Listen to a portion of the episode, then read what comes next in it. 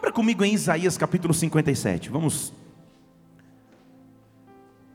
aprender da palavra de Deus essa noite. Quando nós buscamos a Deus, Ele se manifesta de diversas formas. E quando buscamos a Ele, Ele nos presenteia, na verdade. Eu quero ler contigo Isaías 57. Te dá tempo para abrir. Aleluia.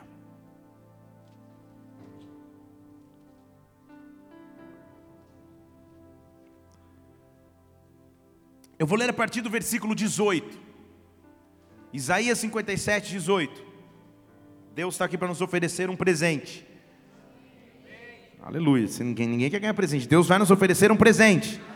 Um presente que Ele nos deixou. Olha só. Eu tenho visto os seus caminhos. Isaías 57, 18. Tenho visto os seus caminhos, mas eu o sararei. Eu o guiarei.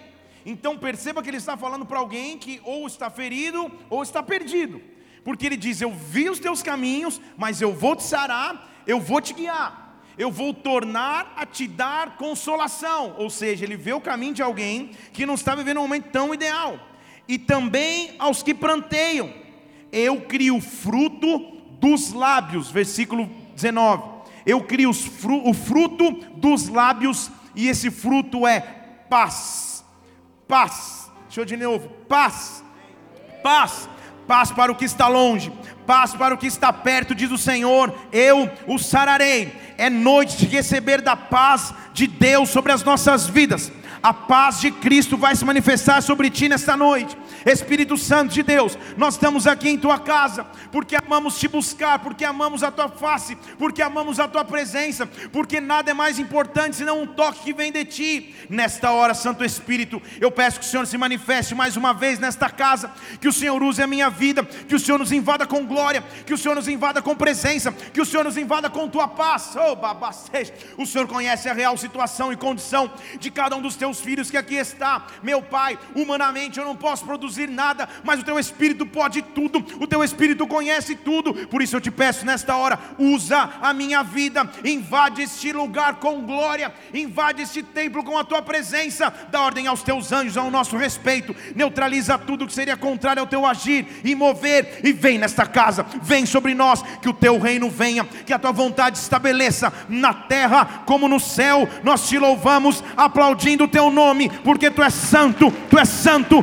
tu és santo tu és santo. Aplauda o Senhor, aleluia. Oh! O povo evangélico, o povo cristão, tem um linguajar específico. O linguajar que faz parte da nossa atmosfera, mas que talvez para as pessoas de fora desse universo cause até curiosidade. Pense comigo, você chegar no trabalho, teu chefe te falar: "Nossa, essa semana vai ser difícil você responder, é, só o sangue. Para aqui está tudo bem, para o teu chefe talvez ele surpreenda. Nós damos glória a todo, todo momento, nós dizemos bom dia, vaso. E o cara fala: o que é isso? Ele trabalha na floricultura, não é isso? Nós temos nosso linguajar, você sabe o que eu estou dizendo? Há um linguajar específico para aquele que você chama varão, varoa, vaso, vaza, para aqueles que ainda querem inovar. Mas sem dúvida, talvez a frase mais falada por todo cristão, independente de sua linha doutrinária ou ministerial, é a saudação à paz do Senhor. Fale para alguém, é a paz do Senhor. Fale para outra pessoa, a paz do Senhor. Que será que nós estamos querendo dizer ao nos cumprimentarmos dizendo a paz do Senhor? Jesus Cristo, enquanto esteve na terra, realizou muitos milagres, muitas curas, muitas libertações, muitas transformações, muitas ressurreições. Jesus Cristo foi e sempre vai ser o nosso Rei, o nosso Senhor, nosso espelho. Ele pregou, ele agiu, ele curou, ele interviu, ele multiplicou, ele sempre foi demais. Mas o que me chama a atenção é que prestes a deixar a terra, prestes a subir, a ascender aos céus, a sentar à direita, à destra do Pai, Ele nos deixa um presente. Ele nos deixa um presente e uma lembrança para que sempre estejamos com Ele. por que nós temos a autoridade de olhar um ao outro e dizer a paz do Senhor? E se você é realmente do manto e do fogo e do Pentecoste, você completa a paz do Senhor, vaso. Quando o cara te cumprimenta assim, você já, hum, hum, hum, já dá aquela acelerada. Paz do Senhor. Por que nós temos essa autoridade de dizer a paz do Senhor? É interessante notar que os conceitos divinos são muito mais profundos do que os conceitos naturais, isso é óbvio. Os conceitos terrenos são muito limitados perto dos conceitos sobrenaturais. Paz, no conceito humano e carnal, deriva da palavra latim pax, pax, que significa literalmente o estado de calma ou tranquilidade, ausência de perturbações, agitações ou guerras. Então, o conceito humano de paz é um estado de calma e tranquilidade, não há guerras, não há perturbações, não há agitações. Amém. Amém. Mas quão difícil é viver um tempo onde não há perturbação, onde não há guerra, onde não há agitação, onde não há perturbação. Então, como eu posso dizer a paz para alguém se eu mesmo estou passando guerras? Se eu mesmo estou passando dificuldades? Se eu mesmo estou enfrentando incertezas?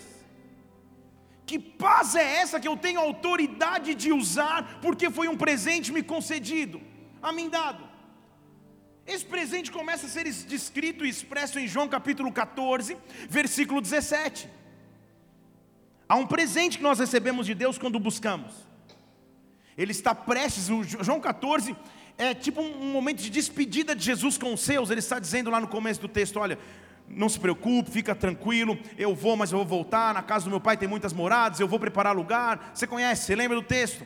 Esse é o texto que lá no versículo 6, 7 ele fala: Eu sou o caminho, a verdade e a vida. Não dá para ir ao Pai se não for por mim. Mas lá na frente ele vê que os discípulos estão começando a ficar um pouco desesperados. Tipo, como assim ele vai embora? E no versículo 27 ele deixa um presente para mim e para você. E ele diz assim: Eu deixo-vos a paz. Aleluia. Deixa eu falar de novo. Eu deixo-vos a paz.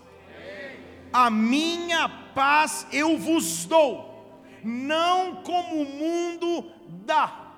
Não como o mundo dá. Não se preocupe no vosso coração, nem se atemorize há um presente dado por Deus para a tua vida, e eu estou profetizando na autoridade do nome de Jesus Cristo. Receba paz nessa noite, receba paz nessa noite, receba paz nessa noite, receba paz sobre a tua vida, receba paz sobre a tua história, receba paz sobre os teus negócios, receba paz sobre a tua família, receba paz sobre o seu ministério, receba paz. Há uma atmosfera de paz, há uma atmosfera de glória. Quando nós clamamos a Deus, a presença dele se manifesta, e o maior presente que Sua presença nos traz é a Sua paz há uma paz pronta para se manifestar sobre as nossas vidas. Se você crê nisso, dê um brado ao Senhor e aplauda neste lugar. A paz. Oh!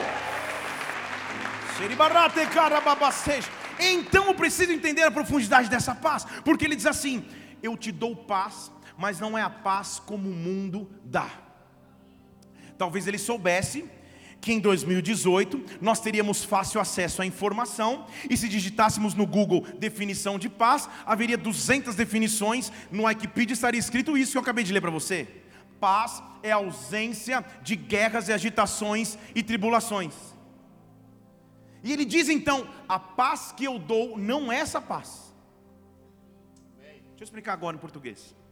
Em outras palavras, ele está dizendo: não espere um estado de aparente calma, tranquilidade e nenhuma guerra para aí sim receber paz. Ele está dizendo: receba a paz que o mundo não pode dar a essa paz se manifesta mesmo em meio às guerras, mesmo em meio às agitações, mesmo em meio às dificuldades, mesmo em meio às tempestades, a paz, a paz que eu tenho para oferecer, a porção de paz que eu tenho para oferecer, ela independe da circunstância natural. Eu estou aqui para anunciar nessa noite que está chegando um tempo de paz sobre a tua vida, um tempo de paz que vem de Deus está vindo sobre ti, não a paz que o mundo dá, mas a paz, que Deus concedeu através do seu Filho, que derramou do seu Santo Espírito. Receba paz nessa noite, receba paz nesta hora. Deus sabe a sua circunstância, Deus sabe as suas dúvidas, Deus sabe o que você atravessa, e mesmo assim Ele está aqui para te oferecer paz. Quando eu busco, então eu recebo dele esse presente. O mundo busca paz de diversas formas, tentando viver na ausência de guerras, tentando viver numa redoma. Não adianta nós sairmos daqui agora e vamos coletivamente para um campo ficar, hum, a paz invadiu o meu corpo. Não adianta. Porque você vai ter que voltar para a vida normal em algum momento. Você vai ter que em algum momento receber uma ligação que te faz tremer, ler uma notícia que te assombra, puxar o teu extrato bancário e aí você fala só o sangue porque está tudo vermelho. Em algum momento você vai ter que enfrentar a realidade. Então, se você depender da realidade para da sua realidade você receber paz, você vai andar sempre atribulado.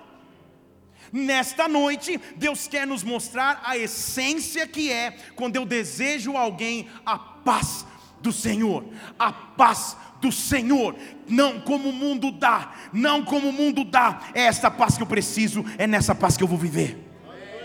Quando a paz dele começa a se manifestar, a primeira coisa que eu percebo é que a paz que vem dele me mostra o real valor das coisas. Deixa eu falar de novo. Essa paz mostra o real valor das coisas. O extremo oposto da paz, igreja, é a ansiedade. Se eu não estou em paz, eu estou ansioso. Agora, a definição bíblica de ansiedade, guarda aí para você ver qual é. Até anota para você fazer esse post hoje à noite, vai ficar bonito. Ansiedade é, dois pontos, tentar resolver aquilo que não está debaixo do meu controle. Deixa eu falar de novo. Tentar resolver aquilo que não está debaixo do meu controle. É perder um sono por uma causa na justiça que não é mais controle teu. É perder o sono porque você emocionalmente ainda não, não achou ninguém. E isso não é controle teu. Não importa quantos Mary Kay você passar, Deus vai ter que agir. Tudo bem? Ansiedade é achar que você pode resolver aquilo que não está no teu controle. E aí você começa a ficar consumido por aquilo. Acorda pensando naquilo, não almoça pensando naquilo, perde o sono pensando naquilo. E a ansiedade consome o teu coração. É o extremo oposto da paz. E Deus está aqui para nos oferecer paz. Ele está dizendo em Mateus 6,33, você conhece, busca em primeiro lugar o reino de Deus e a sua justiça, para que todas as coisas sejam acrescentadas. E versículo 34, não perca a paz. Deixa eu falar de novo, não perca a paz. Não perca a paz. Não vos inquieteis pelo dia de amanhã, porque o dia de amanhã cuidará de si mesmo. Basta a cada dia o seu mal, não perca a paz. Quando nós tivemos que entrar nesse desafio gigantesco que foi reformar essa casa e preparar essa, essa, essa igreja tão adequadamente como assim estamos. O meu lema no grupo de WhatsApp que a gente tinha para resolver as questões da obra era não perca a paz. E eu estava dizendo isso para mim mesmo, mal eu sabia. Porque só você que está no dia a dia de obra, e eu espero nunca mais estar em, em tão cedo, sabe o que é. Tem um pintor aqui que ele, eu acho que ele tem mais de seis avós, porque ele matou seis vozes só no, só no trecho da, da obra. Pastor, hoje eu não posso ir, minha avó morreu. Oh, Deus te abençoe em nome de Jesus. Depois do, de uma semana, pastor, ah, sabe o que aconteceu? Minha avó adoeceu, faleceu. Sua avó é a mesma avó? Morreu duas vezes? Como é difícil conviver no dia a dia. Então, muitas coisas contribuem para nos roubar a paz. Amanhã, quando você abrir o seu computador, quando você acordar e já ligar o teu telefone e olhar teu WhatsApp, muitas coisas vão contribuir para que você perca a tua paz. E quando eu entendo que a paz antecede ou é, ela é oposta à ansiedade, eu começo a descansar em Deus. Eu tenho que entender o que a Bíblia está dizendo. Eu não me inquieto mais pelo dia de amanhã, porque o dia de amanhã Deus vai cuidar. Basta cada dia sua porção. Eu preciso da tua paz. Eu preciso da tua paz. Eu preciso da tua paz. Eu vou parar de me preocupar com aquilo que eu não posso resolver. Olha quem entende esse princípio de paz. Olha o versículo lema e base. Romanos capítulo 14, versículo 17. O reino de Deus não consiste em comer ou beber em coisa terrena, mas na justiça, na paz, na paz na paz e na alegria no Espírito Santo. O reino de Deus não está fundamentado em coisas terrenas, ele consiste na paz e alegria que eu recebo do Espírito. Sim, eu corro atrás de coisas terrenas, sim, eu tenho sonhos materiais e tenho conquistas, mas isso não é a minha finalidade, isso não é o meu, meu rumo de vida. O meu rumo de vida é a justiça, paz e alegria no Espírito. Se eu tenho, glória a Deus, se eu estou numa fase que eu não tenho, glória a Deus também. Nada rouba a minha paz, nada rouba a minha alegria, nada rouba a minha alegria no Espírito Santo. Então aprenda a descansar em Deus. 1 Pedro capítulo 5, versículo 6, se eu não me engano, humilhai-vos. Deixa eu ver se é isso. 1 Pedro 5,6: Humilhai-vos diante da potente mão de Deus. Isso, glória a Deus. Para que no tempo certo Ele vos exalte. Humilhai-vos debaixo da potente mão de Deus. Para que no tempo certo Ele vos exalte. Versículo 7 continua para mim: Depositando sobre Ele toda a ansiedade, porque Ele tem cuidado de vós. Nesta noite Ele está te dando um convite. Deposita sobre mim as tuas preocupações. Deposita sobre mim os teus anseios. Troca a tua preocupação pela minha paz, troca a tua preocupação pela minha presença, troca a tua preocupação pelo meu refrigério. Levante uma de suas mãos. Oh. Se você tem passado algum tipo de preocupação, ansiedade, algum tipo de guerra, ou luta, ou tribulação, algum tipo de incerteza, há uma paz sendo ministrada sobre tua vida agora. Levante uma de suas mãos, receba dessa paz, receba dessa paz, receba dessa paz, receba dessa paz. Lança sobre mim tua ansiedade, troca tua ansiedade pela paz que eu tenho para te dar, porque eu tenho cuidado de ti, eu tenho cuidado de ti, eu cuido de ti. Pare de se preocupar e receba da minha paz. Dê um brado ao Senhor e aplaudo nesse lugar. Oh! Oh! Deixa, deixa eu te explicar como vai ser essa troca então. Filipenses capítulo 4. Deixa eu correr aqui para terminar a introdução. Filipenses capítulo 4, versículo 6. De novo ele está falando: Não andeis ansiosos por coisa alguma. Isso. Antes, antes de ficar ansioso, faz o seguinte: traz os teus pedidos para a presença do Pai. Apresenta o que você tem diante de Deus, com súplicas e ações de graças. Vocês estão percebendo tudo que a gente está fazendo nesses 12 dias de, de oração e clamor no Instagram? Súplica e ação de graças. Súplica e ação de graças. Eu estou trazendo para o único que pode resolver para o meu Pai.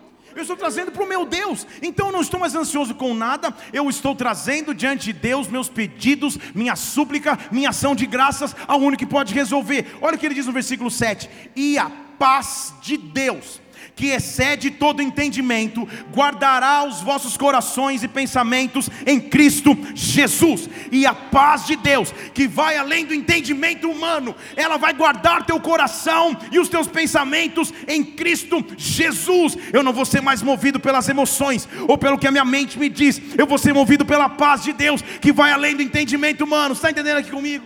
Quando as pessoas olharem e falar, calma aí, esse cara está passando a maior luta que eu já vi alguém passar. Ele deveria estar desesperado, mas está em paz. Essa paz excede o entendimento. Deus guardou meu coração, Deus guardou os meus pensamentos. Eu estou dizendo que uma paz vai invadir a tua vida nessa próxima semana. Há um presente de Deus para você, há uma paz. Eu estou dizendo a paz do Senhor, a paz do Senhor, que ela se manifeste sobre todas as áreas da sua vida. Receba paz, receba paz. Oh. Depois de entender a, que a paz me mostra qual é o real valor das coisas, eu começo a descobrir que a paz que vem do Senhor me fortalece. A paz que vem do Senhor me fortalece. Salmo capítulo 29, versículo 10.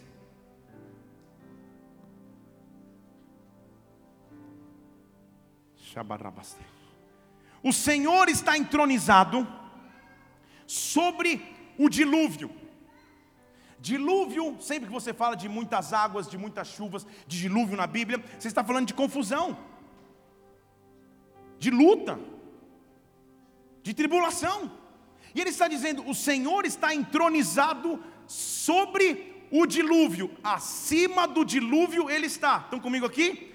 Ele é mais poderoso do que o dilúvio. Eu não preciso de ausência de guerras para sentir paz. Na verdade, mesmo em meio ao dilúvio, ele está entronizado acima do dilúvio. Ele se assenta como rei perpetuamente, para sempre. Ele se assenta como rei.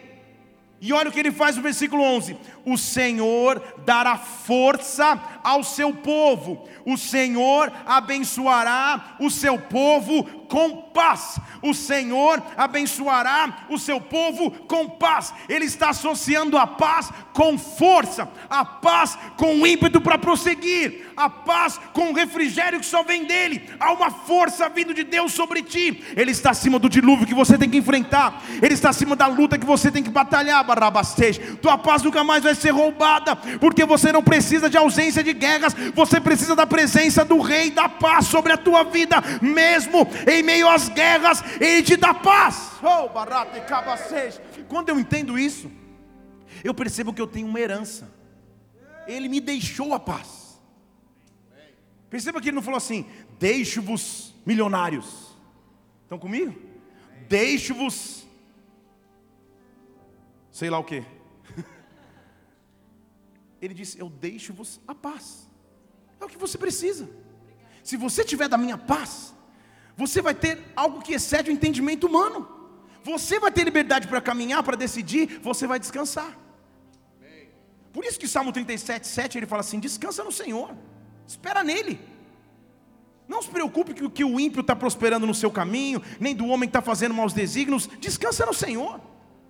Faz o seguinte, deixa a ira, abandona o furão, o furão, o furor, o furão também é aquele animal. O furor, não te enfades, porque isso só leva à prática do mal, não fica chateado com as coisas, porque os malfeitores serão exterminados, mas aqueles que esperam no Senhor têm uma herança. Estão comigo? Os que esperam no Senhor herdarão a terra, herdarão a terra, pois ainda em pouco tempo o ímpio não existirá. Vai olhar para onde ele estava e ali ele não estará mas os mansos do Senhor terão uma herança na terra e se deleitarão na abundância de paz. Olha a paz de novo, na abundância de paz. Agora bastante, meu irmão, não é somente paz, agora é abundância de paz. Abundância significa eu tenho para mim e eu tenho para dar, eu tenho para mim e eu tenho para repartir, eu tenho para mim e eu tenho para emprestar. A paz que está em minha vida começou a afetar aqueles que estão ao meu redor, os meus familiares, os que trabalham comigo, os que me observam, porque agora eu herdei uma herança na terra,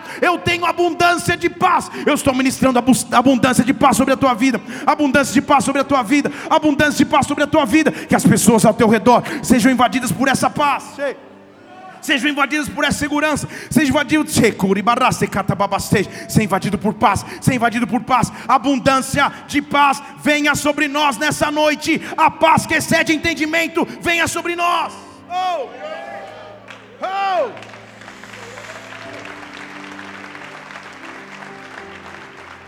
Então começa a perceber que independente da circunstância ao meu redor, eu tenho paz. Olha o que a Bíblia diz, em Salmo capítulo 4, versículo 8.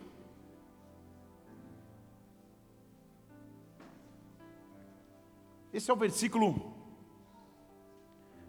base da pastora Mila. Porque diz assim: Em paz me deito e durmo. Eu nunca vi alguém para dormir mais rápido em paz me deito e durmo. Em paz me deito e durmo, porque só tu, Senhor, me faz repousar em segurança. Estão comigo? Ele está dizendo: Senhor, eu não perco noite de sono com preocupação. Eu não perco noite de sono sem paz. Eu não perco noite de sono em desesperança. Em paz me deito e logo pego no sono e logo eu durmo, porque o Senhor me faz repousar em segurança. Porque o Senhor me faz repousar em segurança. Porque o Senhor me faz habitar em segurança. Eu descanso em Ti. A paz está associada à segurança. A paz está associada à força. Deus está te colocando no local seguro. Aquele Salmo 91 que habita no esconderijo do Altíssimo descansa na sombra de um Deus onipotente, de um Deus que tem todo todo poder. Comece a descansar agora, comece a descansar agora, na segurança de um Deus que cuida de você. Em paz eu me deito, eu logo pego no sono, porque Ele me faz habitar seguro. Eu só não fiz a observação de que ela dorme rápido, mas também acorda rápido, porque o Mateus, aleluia. Muito bem. 2 Coríntios capítulo 13, versículo 11 diz assim: Irmãos, fique tranquilo, seja consolado se alegre, seja de um mesmo parecer, tenha uniformidade de discurso e, acima de tudo, vivei em paz. E o Deus de amor e de paz será convosco há uma paz sendo ministrada nessa noite sobre tua vida, há uma paz invadindo a tua história.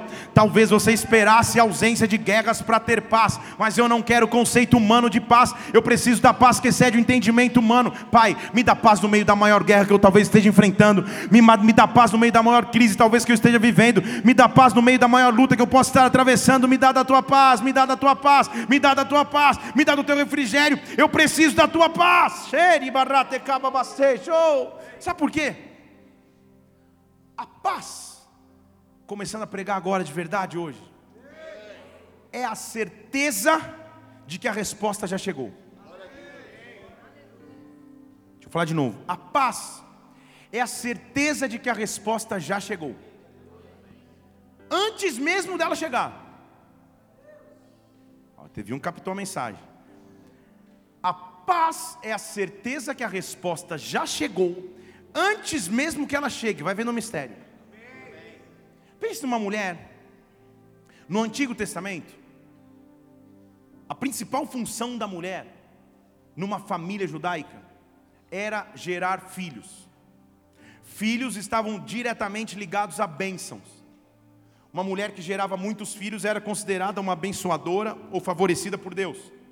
Por isso que o anjo, ao visitar Maria, ele fala: Você é favorecida de Deus. Tudo bem? Ao passo que uma mulher que não conseguisse gerar, automaticamente era considerada meio à margem. O que, tem de errado que ela não gera? O que, tem de errado que não há vida nessa mulher? Como que Deus pode responder? E entenda comigo que naquela época não tinha fertilização in vitro, não tinha hospitais de tecnologia avançada, se você não pudesse gerar um filho, a única opção era chorar ou aguardar em Deus, ou fazer os dois ao mesmo tempo. Que é o que essa mulher estava fazendo. Uma situação terrível para a solução, não há resposta, não há como esperar, não há processo legal para adoção, não há processo da, da medicina para gerar. Então simplesmente não posso gerar, não há qualquer esperança senão que Deus faça alguma coisa. E quando eu estou passando uma luta, e preciso de paz. Pouquíssimas pessoas, ou quase ninguém entende a luta que eu estou vivendo. Deixa eu falar de novo. Quase ninguém entende a luta que eu estou vivendo.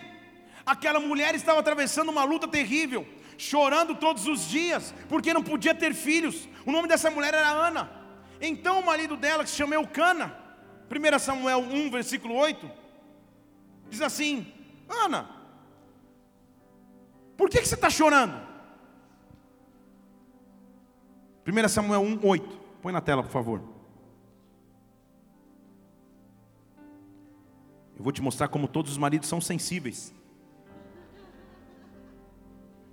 Ana, por que, que você está chorando? Por que, que você não come? Por que, que seu coração está triste? Por quê? E aí ele coroa com chave de ouro. Eu não sou melhor do que dez filhos? Meu Deus! Que curso foi esse aconselhamento que ele fez? Onde foi que ele treinou? A mulher está desesperada, chorando porque não tem um filho.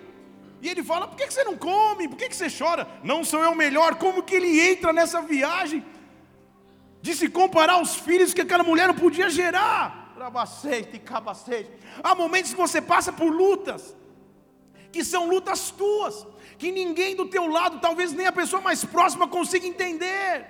Que as pessoas olham para você e falam, mas por que você se preocupa tanto? Isso não é nada demais. Você fala, meu, nada demais? Trabalhei minha vida toda por isso, nada demais. Estou orando minha vida inteira por isso, nada demais. Como assim? Como que as pessoas podem achar que o que eu estou vivendo é pouco? Que o que eu estou vivendo é pequeno? Como que as pessoas olham para mim e falam, como assim? Levanta aí, continua, ninguém entende a minha dor. Ana, como toda mulher, nem responde. E pior do que uma mulher que fala muito é quando ela fica em silêncio. Aí está em perigo, meu irmão. Porque ela nem responde. Ela fala: Não vou nem responder. Para não azedar, não vou nem responder. Versículo 9: Ana se levantou. Não há expressão que ela tenha falado nada. Comeram, beberam. e foram perto do templo onde Eli, o sacerdote, estava sentado numa cadeira. Talvez agora ela deva pensar. Talvez o sacerdote me entenda.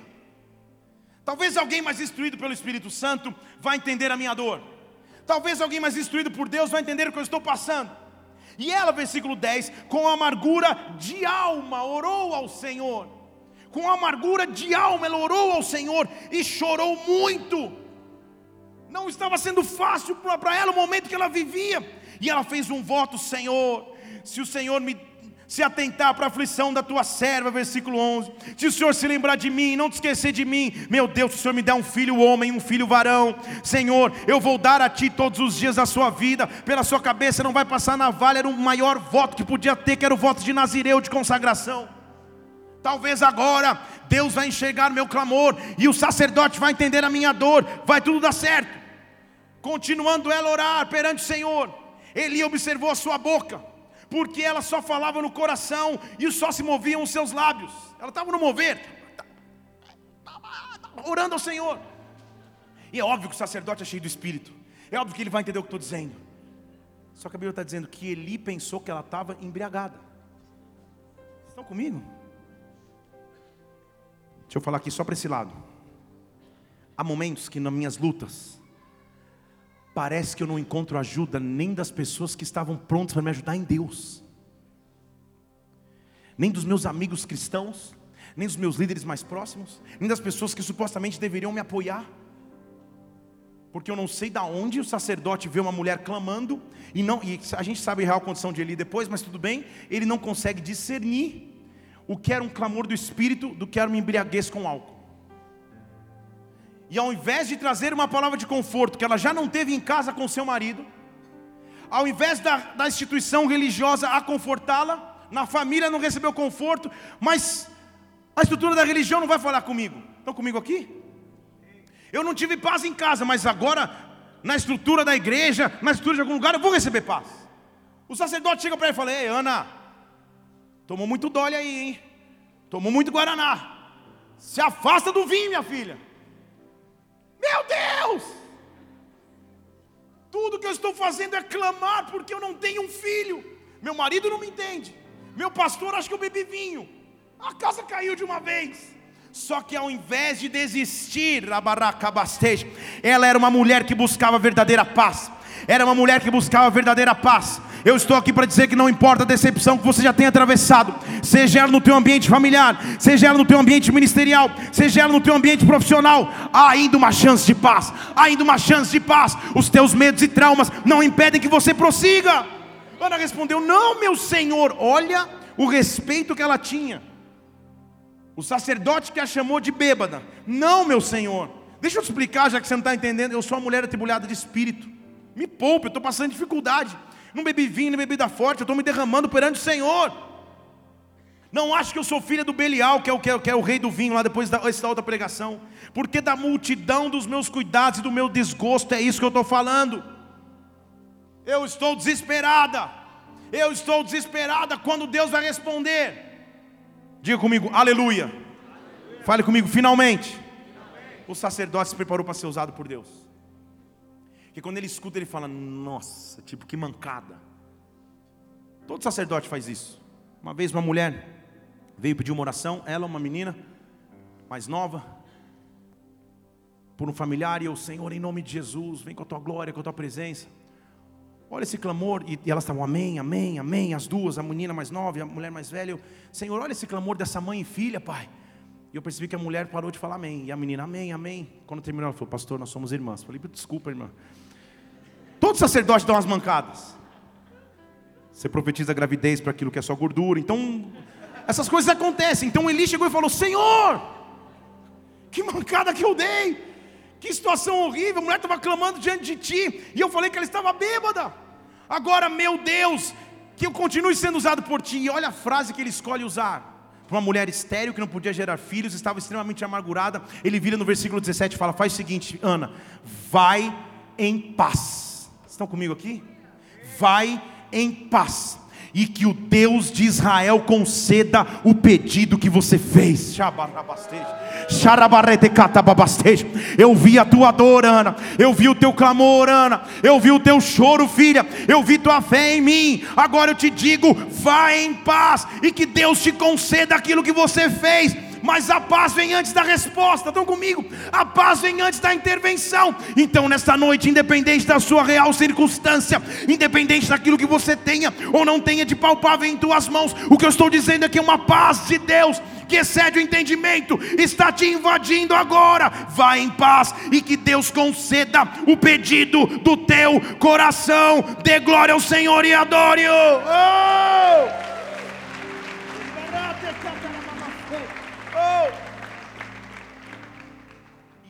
O problema da mulher é que ela não conseguia comer e estava triste. Olha o que acontece no versículo 19. 18, perdão. Então ela disse que eu ache graça aos olhos, aos teus olhos, sacerdote. E agora então a mulher foi de volta no seu caminho, já comeu, já não estava mais triste no seu semblante, nada tinha mudado a não ser que agora ela tinha paz. Ela ainda não tinha filhos, mas ela tinha paz. Ela ainda não tinha resposta, mas ela tinha paz. Ela ainda não tinha solução, mas ela tinha segurança. Ela tinha esperança. Ela tinha Deus. Depois, levantando-se de madrugada, adoraram perante o Senhor, porque a paz me leva à adoração. Voltaram, foram para casa. Eucana fez o papel dele, conheceu a Ana, sua mulher, e o Senhor se lembrou dela. E o Senhor se lembrou dela. E o Senhor se lembrou dela, de modo que, só essa frase da outra pregação no tempo devido, ela teve um filho. Há um momento que eu espero, igreja. Há um momento que eu aguardo, igreja. Há um momento que eu clamo, igreja. Mas quando eu clamo e recebo paz, o tempo devido do Senhor vem sobre a minha vida. O tempo devido do Senhor vem sobre a minha história. Eu estou gerando na atmosfera profética deste lugar que o tempo devido de Deus chegue sobre ti. Que o tempo devido de Deus chegue sobre ti. Comece a pedir a Deus agora. Abra os teus lábios e fala com o Senhor. Eu estou te dizendo, fique em paz. Que Deus te conceda o pedido do teu coração. Que o tempo devido de Deus se manifeste. Que o tempo devido de Deus se manifeste agora. Vem neste lugar, Deus. Ministra a tua paz sobre nós. Ministra a tua paz sobre nós. Que o teu tempo devido chegue. Dê um brado ao Senhor e o adore. Oh! Oh! E aí, Ana teve um filho, no tempo devido, chamou seu filho de Samuel. Ana não tinha como saber. Samuel só foi o cara que, levado por Deus, ungiu Davi, rei de Israel. E se Jesus Cristo é, e Ele o é, a raiz de Davi que venceu, tudo começou com óleo que desceu do chofar de Samuel. Estão comigo ou não? Talvez, segura essa aí, a dificuldade que você tem de gerar algo novo a dificuldade que você tem de entrar no momento novo da sua vida é porque você não tem ideia ou dimensão do tamanho daquilo que você vai gerar, daquilo que você vai fazer que vai impactar gerações, daquilo que você, Deus está te ministrando paz, dizendo: Eu vou conceder o pedido do teu coração, mas receba paz antes da resposta, receba paz antes da saída, receba paz antes da solução, receba da minha paz, receba da minha paz. Ei, cara, oh. Agora, vamos mais fundo um pouquinho no que é paz. Vamos mais fundo um pouco no que é a paz que eu posso receber, que de acordo com Filipenses 4, 6, a gente acabou de ler, versículo 7, na verdade fala que é uma paz que excede o entendimento. Que paz é essa? Em Isaías capítulo 9, versículo 6, há uma promessa messiânica. Toda promessa messiânica diz respeito ao Messias, Jesus Cristo. Onde Isaías está dizendo assim: Olha, um menino vos nasceu, um filho se nos deu e o governo está sobre os seus ombros, a autoridade. E o seu nome será maravilhoso, conselheiro, Deus forte, Pai da eternidade, príncipe da paz. Fale comigo, maravilhoso. Mas fale como se você tivesse comido o dog candango. Maravilhoso. Isso. Conselheiro, Deus forte, Pai da eternidade, príncipe da paz. Fale príncipe da paz. Príncipe da paz. Príncipe da paz. Ele só é capaz de ter essas, essas características, igreja, porque sobre o seu ombro há um governo. Ombro com governo é onde ficam as patentes reais, é onde ficam as patentes de comando. O governo está sobre os seus ombros e o seu nome é príncipe da paz. Eu só posso ser príncipe se eu sou filho de um rei. Não dá tempo de desenvolver isso, mas assim vou desenvolver. Isaías 9,6 ele diz príncipe da paz. A palavra hebraica para paz, quando eu falar, você vai falar, não, já conhecia. É a palavra hebraica shalom. Shalom é a palavra hebraica para paz. Então ele está dizendo, ele é o príncipe shalom. Muito bem, que legal. Na verdade, até uns mais espirituais que ao invés de falar paz do Senhor, falam shalom, irmão. Ó, oh, isso aí é do mano. Independente de você usar a nomenclatura ou não, é interessante você saber o que significa. Shalom hebraico significa segurança, bem-estar, prosperidade, felicidade, tudo que a paz natural traz. Isso é o shalom. Mas o que mais me chama a atenção é que shalom hebraico, presta atenção, segura essa aí, significa aliança com Deus. E por que isso é importante? Presta atenção. Porque eu tenho aliança com Deus que tudo pode, eu tenho paz. Isso é que é o verdadeiro shalom. Porque eu tenho aliança com Deus, Ele não vai me desamparar. Eu tenho paz. Não importa a luta que eu enfrente, eu tenho uma aliança com Ele, eu tenho paz. Quando eu acordar amanhã, quando eu for para o meu trabalho, quando eu voltar para as funções do dia a dia, para as confusões talvez eu tenha que enfrentar, eu tenho uma aliança com Deus, por isso eu tenho paz. Eu não preciso só de, de prosperidade, de felicidade, de tranquilidade. Na verdade, o que eu quero é contigo é uma aliança. Eu quero ter uma aliança com Deus. Quando as pessoas olharem para mim, eu quero, eles, eu quero que elas vejam que eu tenho uma aliança com o meu Deus. Eu preciso do shalom verdadeiro, eu preciso da paz verdadeira que é eu tenho aliança com Deus, Ele não me abandona. Eu sou como a menina dos seus olhos, o inimigo não pode me tocar, porque eu tenho uma aliança com o Pai, eu tenho uma aliança com Ele. Eu fiz uma aliança com Deus, Ele não vai me deixar, Ele não vai me abandonar, Ele não vai me esquecer. Eu tenho shalom verdadeiro com Deus. Dê um brado ao Senhor e adore. Oh! Oh! Só que deixa eu ousar dizer uma coisa para você aqui.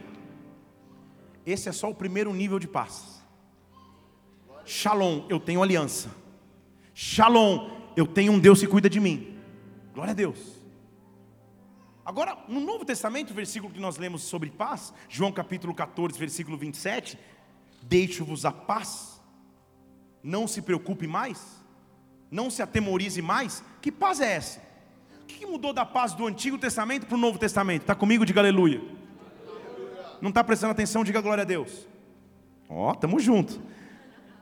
João 14, 27, ele está falando, deixa com vocês a paz. O Novo Testamento não foi escrito em hebraico, foi escrito em grego. Então, ao invés de paz ser shalom, como o hebraico do Antigo Testamento, a paz do Novo Testamento é a palavra grega eirene. Próximo de Irene, mas não tem nada a ver. Eirene, só para você não esquecer. Eirene. Eirene também significa ausência de guerra, prosperidade, felicidade, todos os conceitos humanos de paz. Mas sabe o que Eirene significa de mais profundo no grego? Pergunte o quê? Vou ler a definição para eu nem me confundir.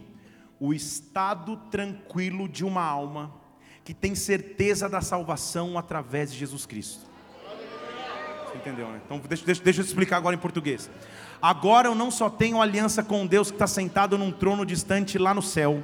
Agora minha alma vive em tranquilidade porque eu sei que eu tenho um Salvador, eu sei que eu tenho um Senhor. A paz que Ele me deixou significa: se Ele pôde me salvar dos piores pecados, se Ele pôde me salvar do, da pior tristeza que eu vivia, se Ele pôde me salvar quando eu até renegava o Seu nome, se Jesus Cristo pôde morrer numa cruz por mim, quando eu estava distante da Sua presença, agora eu tenho a Sua paz, agora eu tenho a Sua paz. Se o que era mais difícil Ele já fez, que era me salvar na cruz, agora eu tenho paz, agora eu tenho um estado tranquilo na minha alma, porque Ele é o meu Senhor. Eu que o meu Redentor vive, eu não perco mais a paz por nada, Ele é o meu Deus, Ele é o meu Senhor, Ele é meu Salvador. Dê um brado a Ele adore. Oh!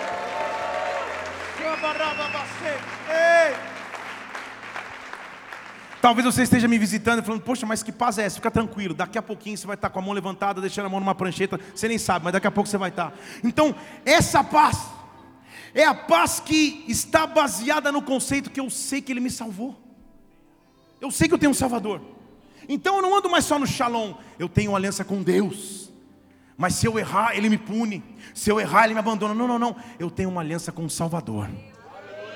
Eu tenho uma aliança com o Senhor e com o Salvador. Eu tenho um redentor.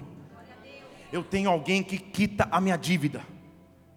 Estão comigo ou não? Eu tenho alguém que quita a minha dívida.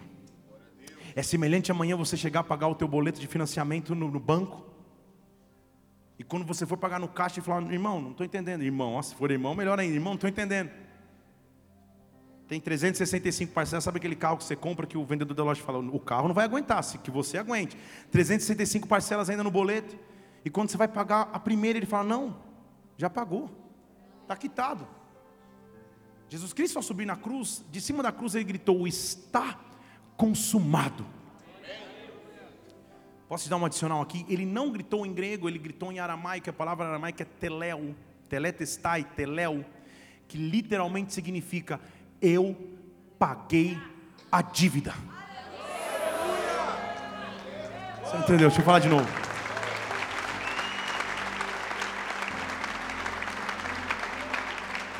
Pastor? Não entendi.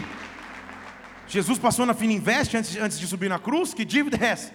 Que dívida é essa que ele pagou? A Bíblia diz que ao subir na cruz, ele pegou a escrita que era contrária a mim e rasgou a cédula de dívida, pregando-a na cruz de Cristo. O que ele diz é: você tem uma aliança comigo e essa aliança está baseado eu que tenho o boleto. Eu paguei a dívida, nada te separa do meu amor. Por isso você pode ter a minha paz, por isso você pode ter a minha esperança, por isso você pode ter a minha segurança.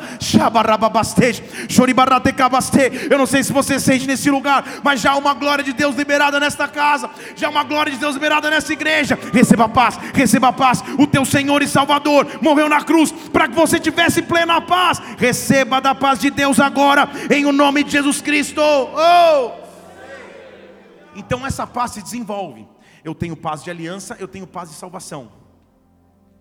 Agora, sabe qual é um excelente benefício da paz?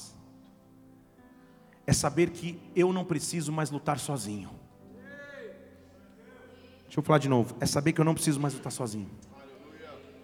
Eu estou fazendo um decreto nas regiões celestiais aqui. Que o inimigo da tua alma, os dias deles estão contados.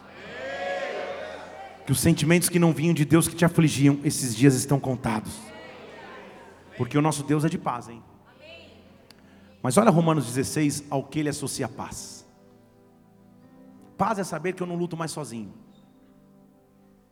Ele está dizendo assim: olha, eu sou o Shalom, eu sou o Eirene, eu sou a paz de aliança, eu sou a paz de salvação.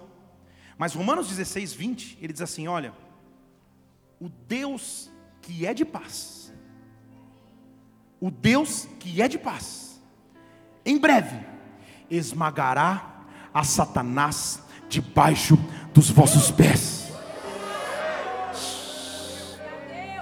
Deixa eu falar para entender aqui de novo, tá? Vamos, vamos, vamos no, no, no minuto professor Pasquale aqui.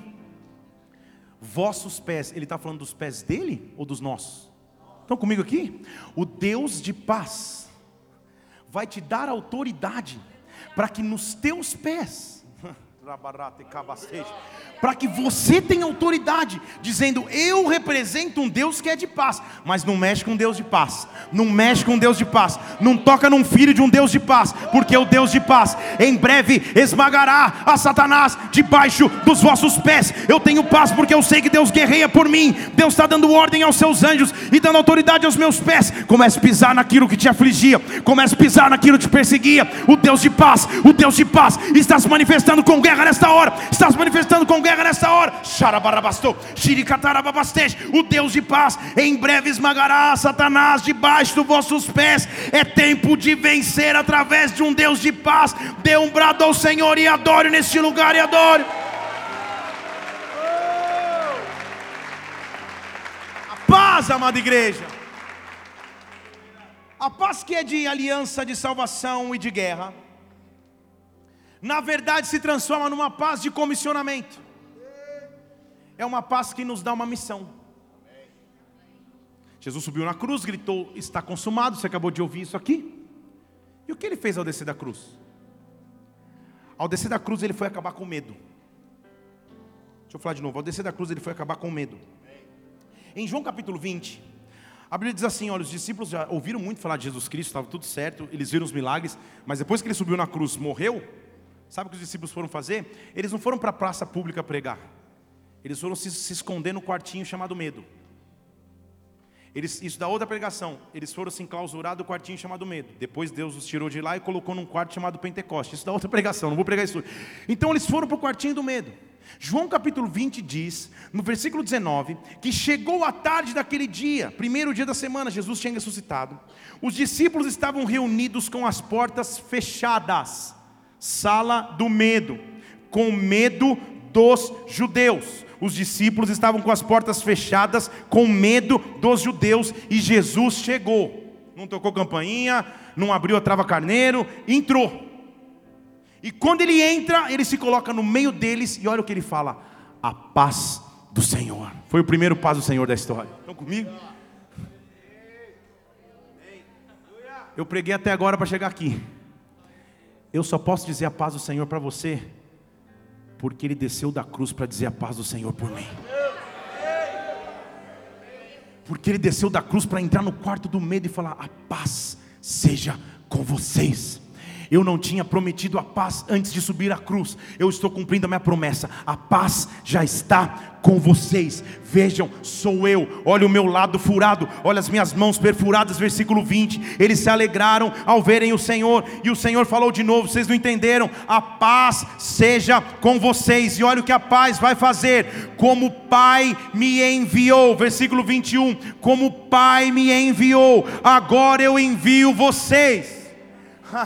A paz está sendo o meu comissionamento como um dia eu fui enviado pelo Pai para curar, resgatar, transformar, libertar, pregar, agora eu estou passando o bastão. Eu vou subir ao Pai, mas vocês vão continuar a obra e vão fazer coisas maiores do que eu. Quando eu tenho a paz que Jesus Cristo me dá, eu estou sendo comissionado por Ele. Deus está te comissionando para pregar a palavra, para pregar o Evangelho. Deus está te comissionando para orar por pessoas. Deus está te comissionando para que através das tuas orações vidas sejam curadas, libertas, transformadas. Deus está te comissionando nesta hora, como o Pai me enviou, seja enviado por Deus agora. Oh! Mas aí, dá para segurar mais um pouco aí? Mais 45 minutos, aleluia. Mas aí, ele diz isso. Olha o que ele faz, versículo 22. Quando ele disse isso, ele fala: Então, falta só uma coisa antes de terminar esse momento.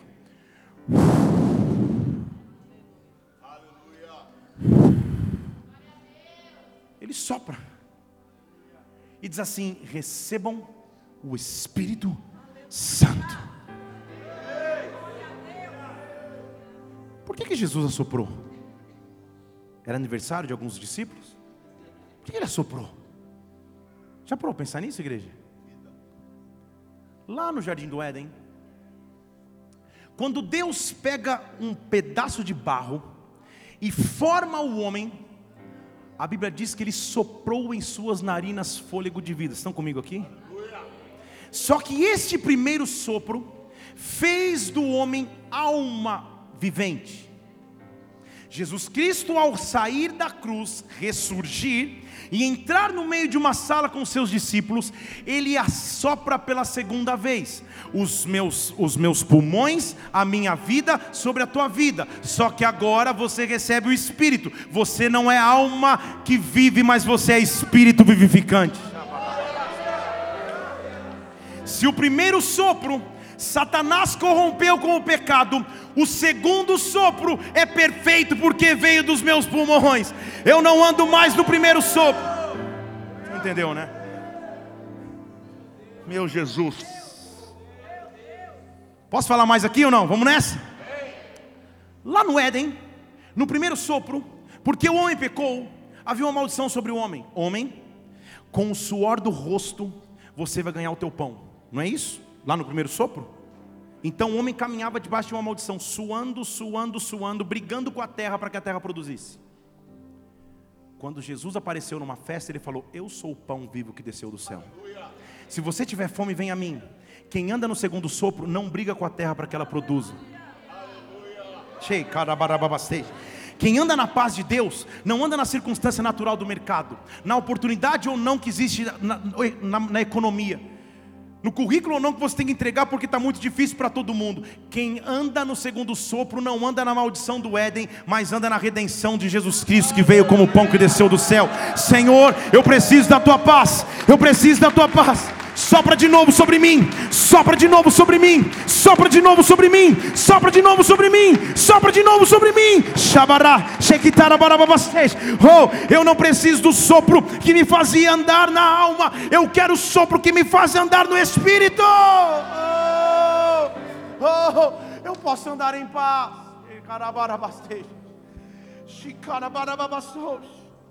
Isaías capítulo 53, versículo 2 descreve o sacrifício que ele fez por mim e por você.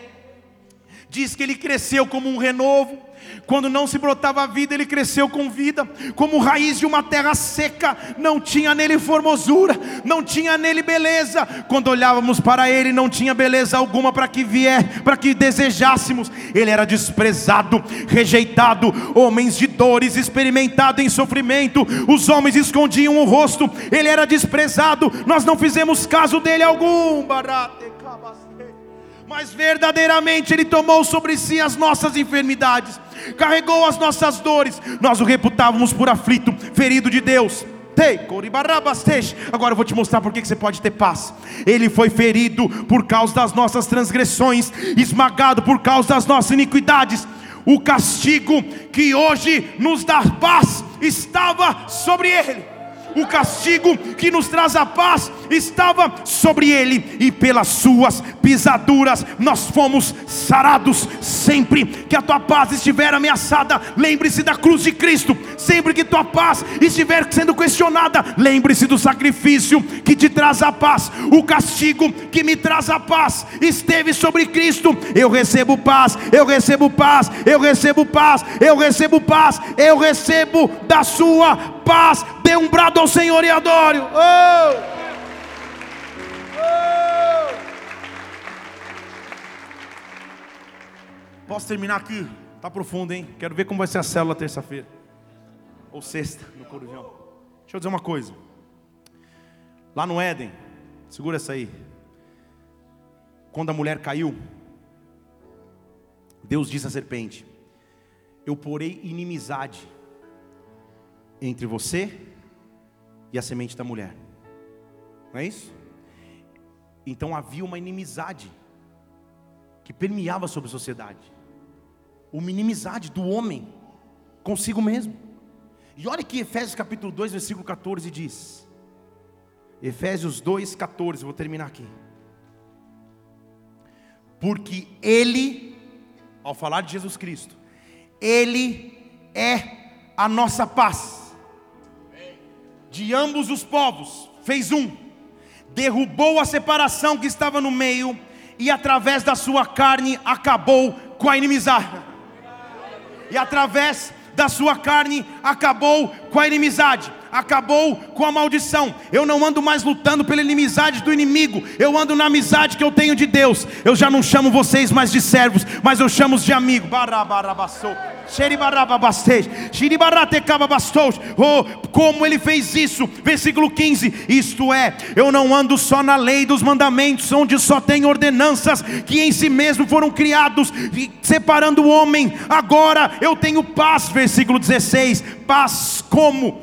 Paz pela, versículo 16 de Efésios capítulo 2, paz pela cruz, versículo 17, paz pela cruz, que, não, perdão, 16, paz pela cruz, perdão, Érico, reconciliando ambos com Deus em um só corpo, matando a inimizade, vindo ele, evangelizou paz, a vós que estavam longe, e paz a vós que estavam perto, ele veio para distribuir paz, e através dele todos nós temos acesso ao Pai em um só Espírito. Assim você não é mais estrangeiro, forasteiro, mas você é concidadão dos santos, você é membro da família de Deus, edificado sobre o apostólico e o profético, sobre a conquista e a revelação, e agora Jesus Cristo é a principal pedra da construção, Ele é a paz que você precisa, Ele é a paz que eu preciso. Nesta noite há uma há uma atmosfera de paz sobre este lugar. Feche um dos seus olhos, feche os seus olhos, curva sua cabeça. Eu estou aqui para ministrar sobre a tua vida. O que é que roubava a tua paz?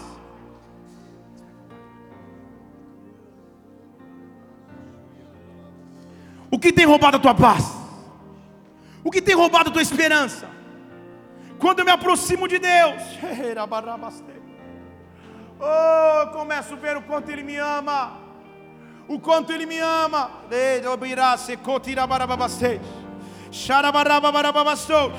Receba a paz nessa noite, receba a paz nessa noite, receba a paz nessa noite, receba a paz nessa noite. Paz em meio às guerras é a verdadeira paz que Deus tem para ti. Paz em meio às lutas é a verdadeira paz que Ele tem para ti. Se você anseia, precisa e quer receber essa paz, não espere mais no teu lugar. Levante-se, levante suas duas mãos agora e comece a adorá-lo. Comece a adorá-lo. Oh, impressionante. Oh.